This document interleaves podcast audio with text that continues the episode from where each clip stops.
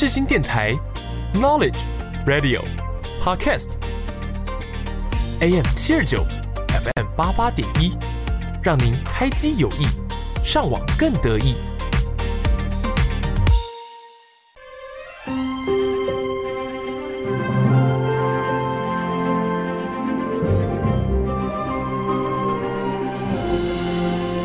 欢迎来到元宝的戏法空间，我是元宝。正片即将开始，请把自己切换成勿扰模式。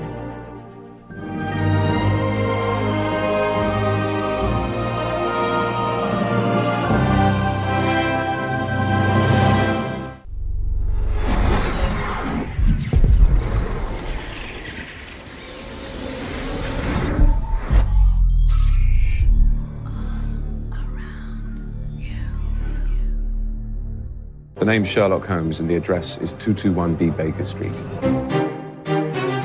各位听众，大家好，这里是元宝的戏法空间，每周四上午十点零五分在世新广播电台首播，首播后也可以在世新广播电台官网、SoundOn、Apple Podcast、Spotify 收听本节目。请关注节目的 Facebook 和 Instagram，了解重播时段和相关资讯。欢迎热爱看电影。爱追剧、爱听音乐的你，和元宝一起听戏、赏剧、学知识、学法律。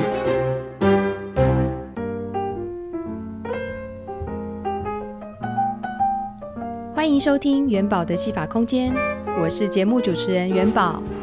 我会在这个小空间里和大家分享电影、戏剧，并且从中抽丝剥茧、拆解剧情，找出影剧作品中的新奇知识和法律问题。每个月除了一般单集，不定期还会有节日主题单集以及当月大来宾。欢迎大家锁定本节目，持续收听每一集。相关播出资讯，请追踪本节目脸书粉专和 IG。有任何想法、建议或是心得分享，也欢迎留言或私讯给我哟。接下来就进入本节目的第一单元。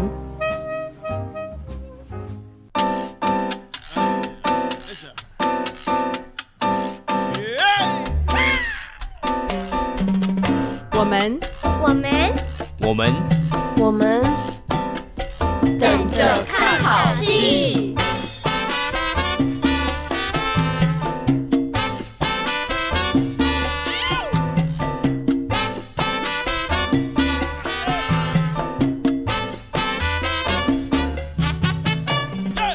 Hello，大家欢迎回到元宝的戏法空间。今天这第一集就是节日主题单集，接下来单元一。等着看好戏，要介绍哪部影剧作品呢？明天是七月七日，世界巧克力日。元宝本人我呢，也是非常爱吃巧克力。说到巧克力，大家会想到哪一出影剧作品呢？是他。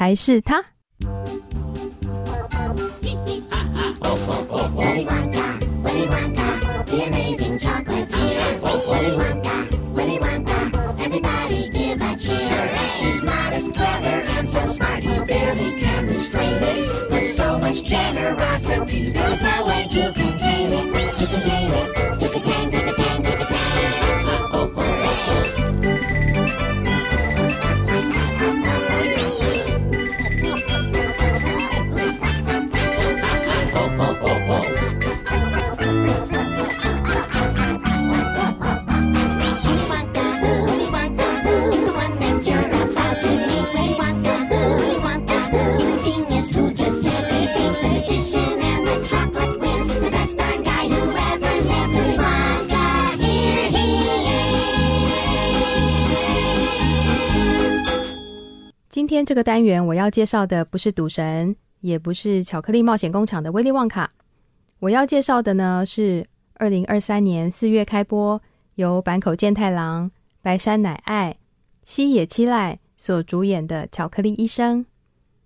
巧克力医生是一个年仅十岁的小女孩，优衣酱小维。她受到主攻心脏外科的父亲影响，从小呢就迷上了外科手术的模拟练习，学会了高超的外科技术。那他的母亲呢，则是寿命基因的研究者。但是两年前，他的父母死于伪装成意外的气爆事件，而父亲呢，非常信赖的学生。这个特兹亚哲野医生，他也在现场。他在现场把小维从气爆火场中救出，那两个人就逃过一劫。但是呢，哲野的手也因为气爆受了重伤。在不得已的情况之下，小维就对哲野施做了这个右腕的截肢手术，救了他一命。那从此之后呢，呃，哲野就成为巧克力医生的代理人。小维都称呼哲野为 Teacher，必须要透过哲野才有机会找巧克力医生做手术。为了追查气爆凶手与真相，他们召集了六位各领域的专才，组成手术团队，开始当起秘医。其中呢，包括了呃麻醉医师、临床工程师、医事放射师，还有两位手术室护士等等。那无论是多困难的手术，无论对象是谁，只要准备一亿现金，然后签署保密协议，并且呢，准备足够的巧克力作为谢礼，任何的委托，这个秘密手术团队呢，都来者不拒。那以上呢，就是这出日剧的简短介绍。我们现在先来听听这出日剧的插曲，等一下再来继续讨论这出日剧。由日本配乐作曲家泽野弘之。领导的创作团队 Knocked Van 所制作演唱的《Odd One Out》。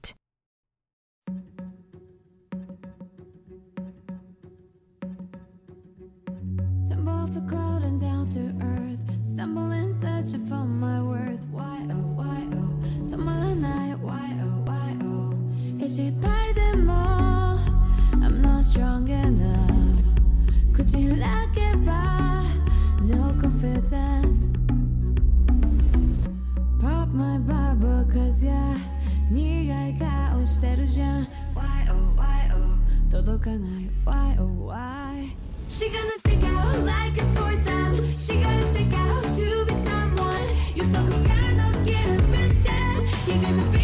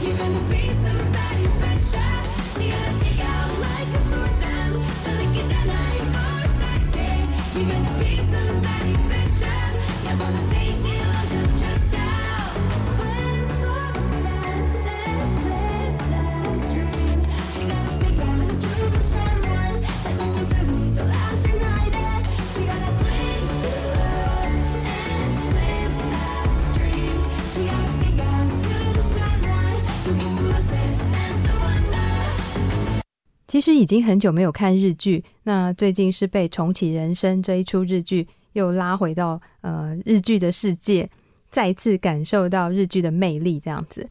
那《巧克力一生》这一部呢，其实是因为啊、我要做这个世界巧克力日这个主题，所以我就随意在 MOD 打关键词啊，就搜寻巧克力，然后就找到这一出日剧，诶，没想到就还蛮好看的，然后就忍不住啊，这样一集一集这样一直看下去。那这出日剧呢，整体给人的感觉是、呃，很轻松愉快，而且又很可爱。那尤其是这个小小女主角小薇，那她真的很可爱。然后，而且我觉得她小小年纪就超厉害的，除了你背台词就算了，还要背好多这种艰涩的这种呃医学专有名词。而且重点是，她还要吃好多好多巧克力，她爸爸妈妈会不会不高兴？然后再来呢，就是因为。因为剧中小薇她就是最爱的就是这个巧克力，那每一次手术的酬劳除了一亿现金，还要签保密协议嘛。那对小维来说，其实最重要的是巧克力。那每一集呢都会介绍最少一款巧克力，那每一款都各自有他们的特色，或者是呃一些比较经典的巧克力，像是明治巧克力啊，他们也有在剧中做简单的介绍，虽然他不是那一集的主角。但是他就是在剧中穿插，都会做一些简单的介绍。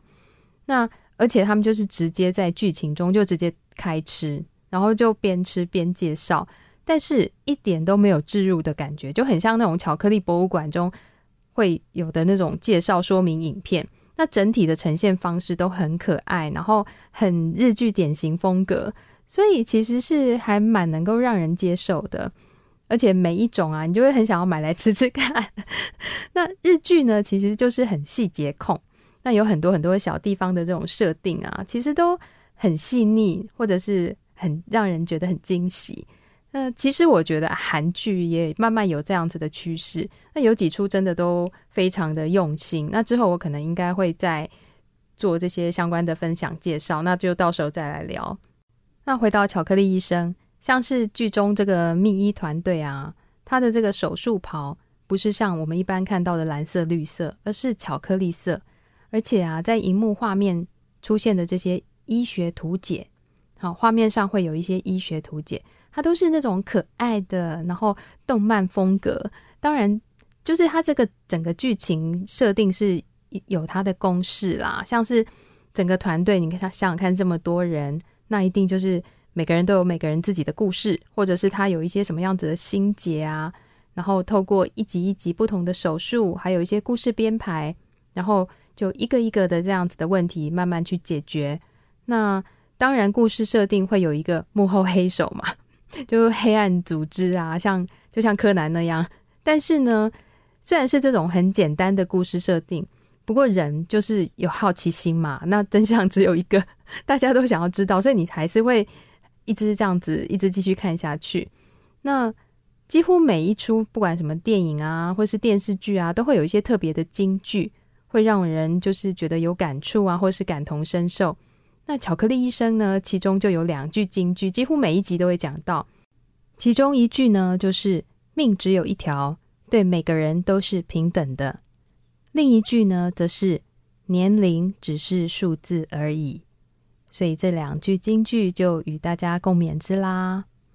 然后呢，另外附带提一下，就是这出剧中对这个巧克力医生的形容啊，其中有提到巧克力医生是医疗界的班克西。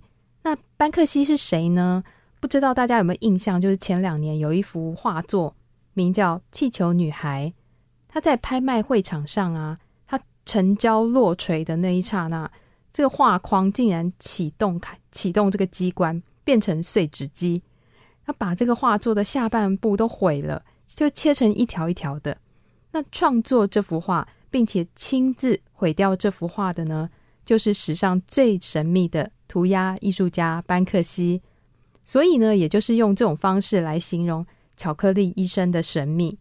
那至于刚刚我说的那幅画呢，它其实。在被毁掉这个下半部之后，其实它的拍卖价反而翻涨了好几倍。对，所以其实大家就是艺术的世界是又是另外一个领域，我们很难理解的。那接下来呢，我们就来听听这出日剧《巧克力医生》的主题曲，由 &TEAM 所演唱的《Blind Love》。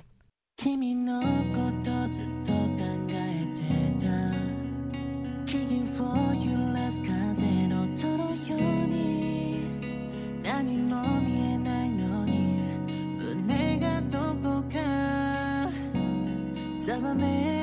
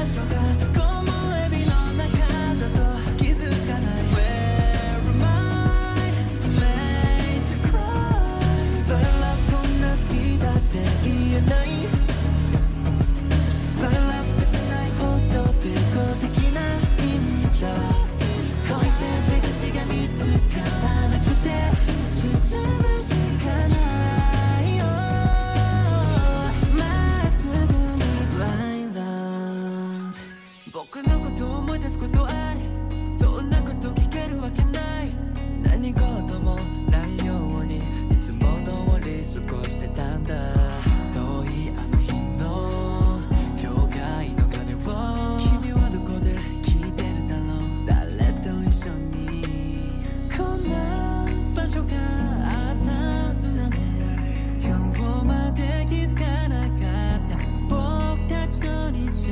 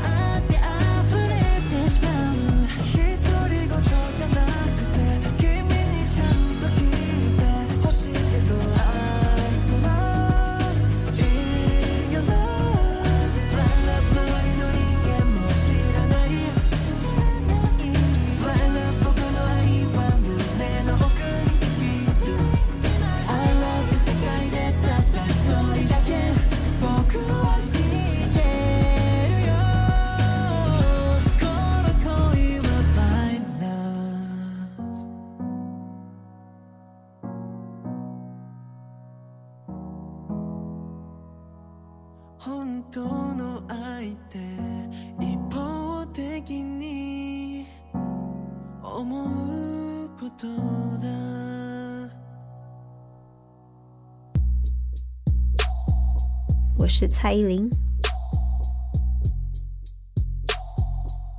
你现在收听的是世新广播电台。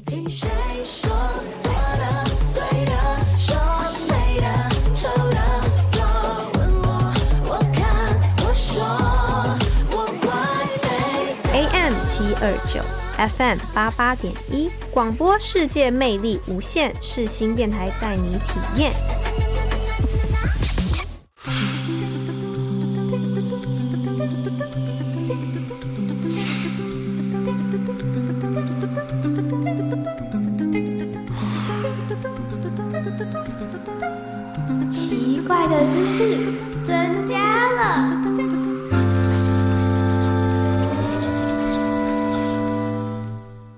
回到元宝的戏法空间，接下来第二单元要请大家和我一起做学习笔记，把我东想西想、东查西查，很认真的法律知识和一些有的没的奇怪知识，通通记下来。呃，七月七日是世界巧克力日，那七七乳加呢，跟世界巧克力日有任何关系吗？其实，嗯、呃，一点关系都没有。是因为当初洪雅食品公司的创办人，他在一九七七年成立了这间公司，所以就取名七七了。不知道大家有没有吃过足球巧克力？足球巧克力呢，也是洪雅的，所以呢，下次下次大家可以注意一下，就是它的外包装上面也有数字七七哦。那我是习惯叫它足球巧克力，但是。呃，我也有听过我的朋友叫，就是叫他巧克力足球。那其实他有本名哦，他的本名就叫做哈哈球，就是哈哈大笑的哈哈，就没有想过说，对，他他有他自己的名字这样子。好，那其实这些。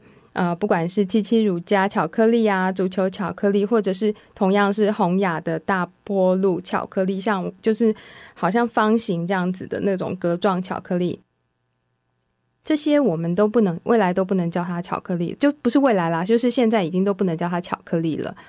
为什么呢？因为哈，呃，前年就是二零二一年的时候。食品安全卫生管理法呢，就针对巧克力的这个部分有做了修正。那去年已经开始正式实施了。那里面呢，就规定了跟巧克力很多相关的一些细部的一些规范，例如以可可脂、可可粉或者是可可膏这些可可制品作为原料，并且可以添加糖、乳制品或者是食品添加物制成。不含不含内馅固体形态的这些产品，它的品名标示呢，都有一些相关的规定。那例如说，如果你的产品啊要标示为黑巧克力的话，那这个法规里面呢就有规定了，总可可固形物的含量呢至少要百分之三十五，那可可脂呢至少要百分之十八，那非脂可可固形物呢至少至少要百分之十四，那。大家听起来会不会觉得说，哈，规规范的好细哦？对啊，可是这就是食品卫生这个必须要去做的一些相关规定。然后不是只有黑巧克力哦，包括像是呃白巧克力、牛奶巧克力都有这些相关的呃比例呀、含量啊这些呃相关的百分比这样子的一些规定。那而且特别有讲到，就是说。这些品名标示为巧克力的啊，就只有它的原料跟含量必须要以我刚刚讲的这三款的规定为为限制哦，就是黑巧克力、白巧克力、牛奶巧克力。除此之外，除了这三款之外，其他的都不能够叫做巧克力了。那如果又又有提到说，呃，如果说你的巧克力产品是有添加其他的植物油的话，那你的添加量呢，是不可以超过这个产品总重量的百分之五。那如果说你有加了植物油，哈，不是纯用可可油这些相关的可可脂等等的这些原料的话，那你要在你的产品的品名的附近要标示说，哦，添加植物油或者是类似的字义，让消费者可以。呃，清楚的知道，也就是说，植物油超过百分之五的话，就不可以叫做巧克力了。那如果说像一些巧克力，它是有含馅啊，或者加工，比如说像坚果巧克力啊，或者是什么莓果干之类的巧克力，这些呢，你都要必须在这个品名之前要加注这些相关的字义，让就是要标示清楚啦，让我们这些消费者能够很呃。马上就是可以从外包装就可以知道它的内容物是大概是什么样子。那另外呢，再加上这些，比如说像巧克力抹酱啊、糖浆啊，这些都有相关的规定。甚至说，我们这个外包装，我们不是只有规定产品哦，我们连外包装的这个标示也有也有规定的。比如说像呃包装巧克力，它外面不是会有一些呃包装纸啊、包装袋这些。那上面的这个字体长度、宽度有规定哦，它是不可以小于零点二公分的，因为你太小，你不能够 为了不想让消费者看清楚，你就写的太小，你就印的很小很小，这样子是不合规定的哦。那再加上呢，呃，有一些呃，比如说像花车产品，这要怎么说？就是呃，我们有的时候，比如说过年期间啊，那种或者是大卖场。不是就会有那种花车的散装的糖果、散装的产产品这样子。那如果你是贩售这种散装巧克力的话，那你就必须要在你贩售的场所要要依照规定，就是嗯标示，包括说是用一些卡片啊，或者是标签，或者是常常我们在卖场会看到一些立牌或者是贴纸，用这种呃各式各样的方式去做一些标记，让消费者可以很明显的辨明这个呃产品，或者是你在卖的这些散装的这些巧克力到底里面内内容物是什么，而且呢这些。标记啊，这些比如说挂的这些旗帜啊，上面的这个字体长度、宽度也是规定不可以小于零点二公分。那其他的标示形式，不管是什么样子的形式，都不可以小于两公分。这都是有相关的细部的规定。这些种种的规定，其实就是为了保障、保护消费者。虽然是有点麻烦，但是如果身为作为厂商，哈。还是应该要依照规定。那我们作为消费者呢，在购买之前呢，还是要呃能够睁要必须要学着睁大眼睛去看看这些外包装的标示，会对自己自己来说是一个比较好的保障。那再来呢，我们刚刚有说到这个呃外包装的部分，大家不晓得有没有吃过瑞士巧克力，就是那个三角形造型的瑞士巧克力。可是啊，就是其实这个知名的。三角形的这个瑞士巧克力，以后它也会把它的外包装上的这个瑞士国旗，还有瑞士马特洪峰的这个图案都撤掉哦。为什么呢？因为成本考量。呃，这个就是因为为了成本哈，这个瑞士巧克力他们的厂商就是它是美商伊兹国际，他们对，虽然它是瑞士巧克力，其实但是其实这家公司是美商。那他们以后就是要把巧呃巧克力的这个工厂移到斯洛伐克，可是呢，瑞士他们对于所谓的这个瑞士制造，哦，有很严格的限缩规定。所以呢，如果说你的这个食物的成分中啊，就是这些原物料哈，它有规定说你必须要在必须要百分之八十的这个原物料都要来自瑞士，或者是呃，还有就是说。不止这个，就是说你的关键制成，就是你这个制作关键的制作，也要在瑞士进行，这样你才可以说你的产品是瑞士制造。对，所以他们也是对他们自己的这个，嗯，也是对自己国家的这个声誉啦，做一个保护，这样子不就是，嗯，瑞士出品、瑞士制造是一个品质的，呃。品质的保障这样子，所以也是对他们来说也是一个好事情。那虽然说瑞士巧克力他们不是所有的这个产品通通都都在这个斯洛伐克，它还是有分呃，比如说大包装、小包小包装，它有分有一些产品它还是在瑞士，但是比例上来说，它大部分还是都移到斯洛伐克。所以相对来说，那这样子的话，那依照规定，瑞士的规定。那他们就是必须要在外包装上，好要做一些改变，这样子。那像这种啊，呃，比如说像三角巧克力啊这种特殊的，呃，有设计感的、有代表意义的这些特别的形状等等，这些其实都是属于智慧财产权中的专利哦。你就想说，诶，专利，专利不是那些发明吗？那为什么这个也是专利呢？其实呢，专利它又分为发明专利、新型专利，还有设计专利。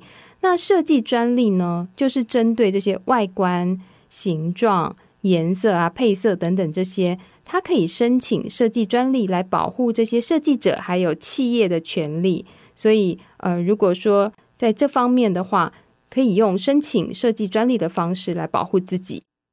那最近呢，元宝是有听，就是有看到一个新闻啦，是觉得还蛮有趣的。就是成立于一八二四年的英国品牌吉百利，它是一个糖果公司，那就是主要就是制造糖果啊、巧克力闻名全球。那在今年呢，今年开始，某一些南澳的这个乳牛，他们开始吃几百粒的零食，诶，因为 因为。碳水化合物是乳牛的能量的主要来源嘛？那而且它占这个泌乳期百分之七十的饮食是可以从草、糖、饲料还有谷物这些食物中摄取。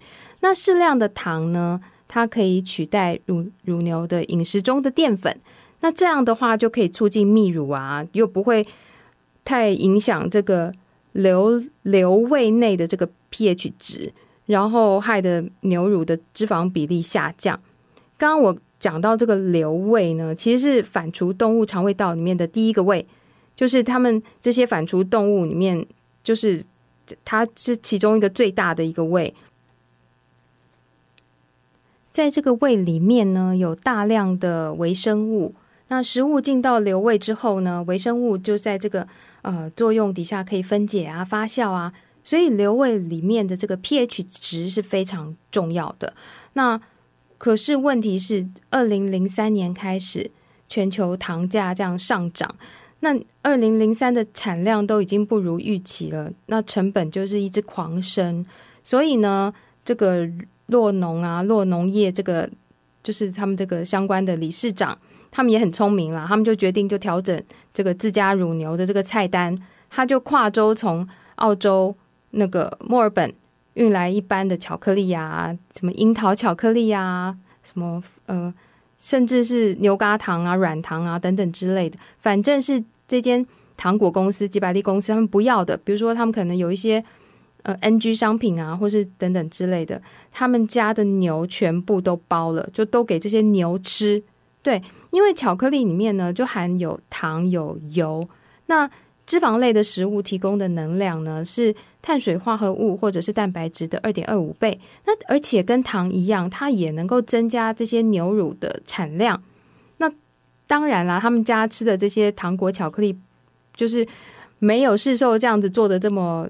做的这么这样子，好像很有它造型啊等等之类，它几乎就是呃块状哈，原本的基本的样子啊，或者是甚至是碾压成粉状的，就是半成品的形式啊。不过还好，这些乳牛就是有的吃就会吃，他们也不太挑嘴，所以而且好像就是没有特定偏好什么样子的口味，所以基本上用这种形式来喂这些乳牛的话，到目前来说好像效果还挺不错的。对，那但是大家都知道说不会因此就改变他们乳牛产产出的这个牛乳的味道，是基基本上是不会的了。大家应该都知道。那呃，再来呢，就是今年五月的新闻了，就是金沙巧克力的新闻。对，那个也是让人觉得，尤其是我这种。巧克力爱好者就会觉得哈，怎么会这样？就是呃，有网友或者就消费者啦，他就是把金沙打开，然后居然发现里面有虫，而且是活生生的虫在蠕动这样子。那嗯，事实上呢，巧克力在制作的过程中，需要让巧让这个可可豆啊，在天然的环境中发酵。所以呢，偶尔就是会有这种小虫闯入，导致困在巧克力当中的这种情形。那根据美国 FDA 的规范啊，每一百公克的巧克力中啊，最多含有六十个以内的昆虫碎片，是符合规范的食品，是可以安心食用的。你 就是说啊，什么六十个以内是是合乎规定的耶？但，不过当然，对于我们消费者来说，还是希望一点都没有啦。虽然虫虫就是蛋白质，但是好像也是怪怪的。拜托，可以不要有吗？那我因为我真的很喜欢吃巧克力，觉得我觉得巧克力很疗愈啊，然后是会让人感到开心的食品，而且我就会觉得说，巧克力就是可能也是广告的影响。就是会直觉会想到爱情啊，所以真的很希望这些企业能够为他们的产品做好品质把关，不要让我们这种巧克力爱好者失望。真的拜托拜托。那接下来呢，我们就来听听知名的金沙巧克力广告主题曲《Dream a Little Dream of Me》。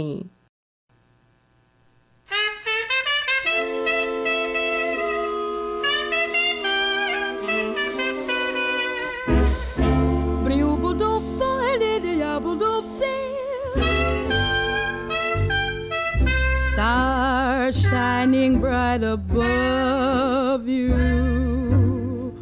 Night breezes seem to whisper, I love you.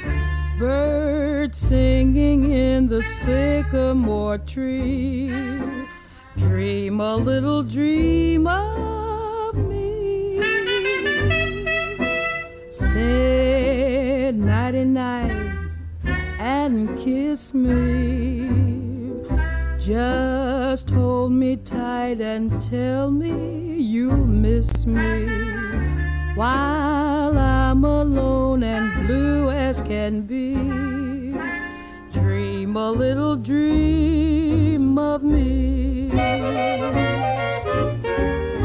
Stars fading, but I linger on, dear. Oh, how you linger. Still craving your kiss. How you crave my kiss. Now I'm longing to linger till dawn, dear. Just saying this. Give me a little kiss, sweet dreams, till sunbeams find you. Sweet dreams that leave all worries behind you. But in your dreams, whatever they be, dream a little dream of me. Buzz, buzz, buzz, buzz, buzz, buzz, buzz, fading, but I linger on, dear. Still craving your kiss. Yeah, I'm longing to linger till dawn, dear. Just saying this. Sweet dreams, dreaming. Till something's find you, keep dreaming. Gotta keep dreaming. Leave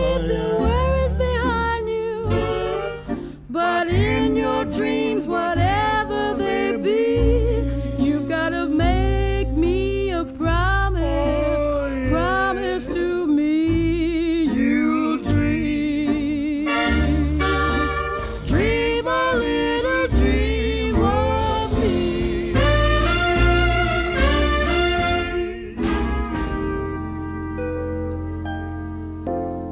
我是奶茶刘若英。你现在所收听的是世新广播电台 FM 八八点一 AM 七二九。就算明天整个城市要倾倒，也让我爱到最后一秒。现在的我很好，谢谢你们一路相伴。我是奶茶刘若英。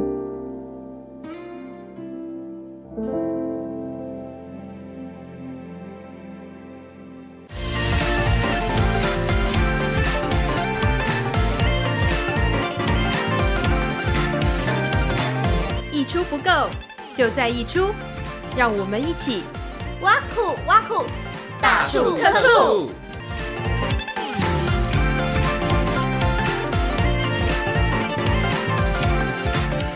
人生很苦，人生很难，但再怎么苦，再怎么难，没有什么问题是一出剧、一首歌解决不了的。如果有，那就再一首，再一出。今天第三单元挖苦挖苦，大处特处，要加码介绍的就是电影《浓情巧克力》。节目一开头呢，有播放二零零五年电影《巧克力冒险工厂》的一首插曲《Wonka's Welcome Song》。但是呢，强尼戴普好像跟巧克力蛮有缘的。早在两千年的时候，就和影后朱丽叶·碧诺许共同主演了电影《浓情巧克力》。《浓情巧克力》呢，是两千年改编自英国作家 Joanne Harris 在一九九九年出版的畅销冠军小说《浓情巧克力》（Chocolate）。那主要内容呢，是描述一位浪迹天涯的吉普赛女人 Vienne。他带着六岁女儿，在法国南部一个保守又压抑的小镇定居。他使用古老的玛雅秘方，开了一间巧克力店。那小镇居民从来没有吃过这样的巧克力。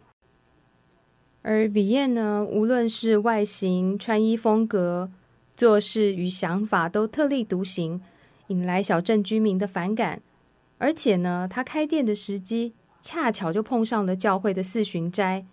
在这四十天的斋戒期是要禁欲、禁享乐的，虽然不至于禁食，但是呢，在食物上也是不能够太过放纵享受。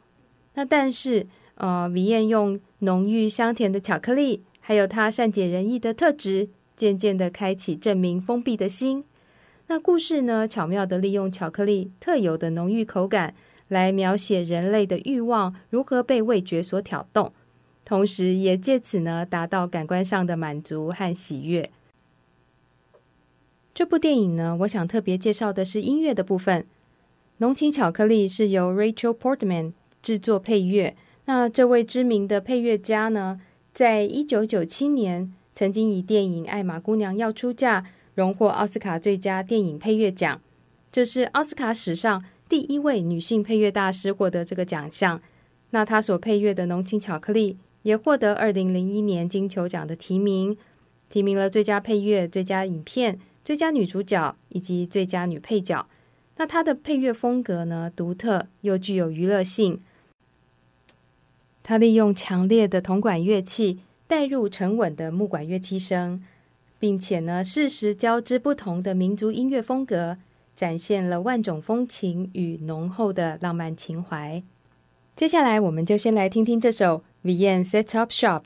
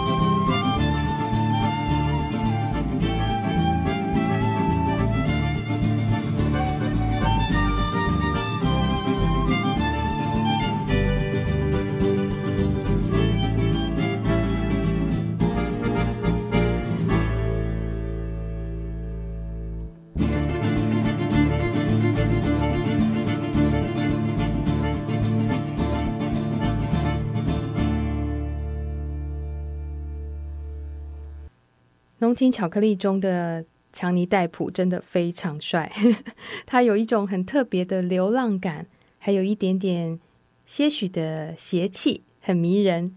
那他在剧中不但很称职的演出了朱丽叶·碧诺许的情人，甚至呢还贡献了两首很动听的吉他演奏。那现在我们就来听听其中一首《Minor Swing》。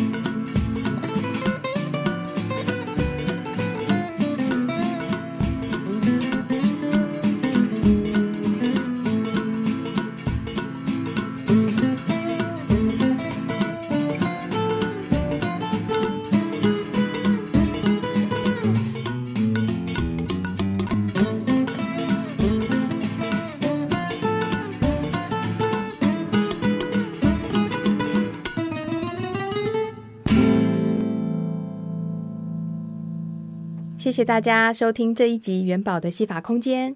希望在这个小空间里，大家能听到喜欢的歌、想看的戏剧，顺便听一点新闻，学一点法律。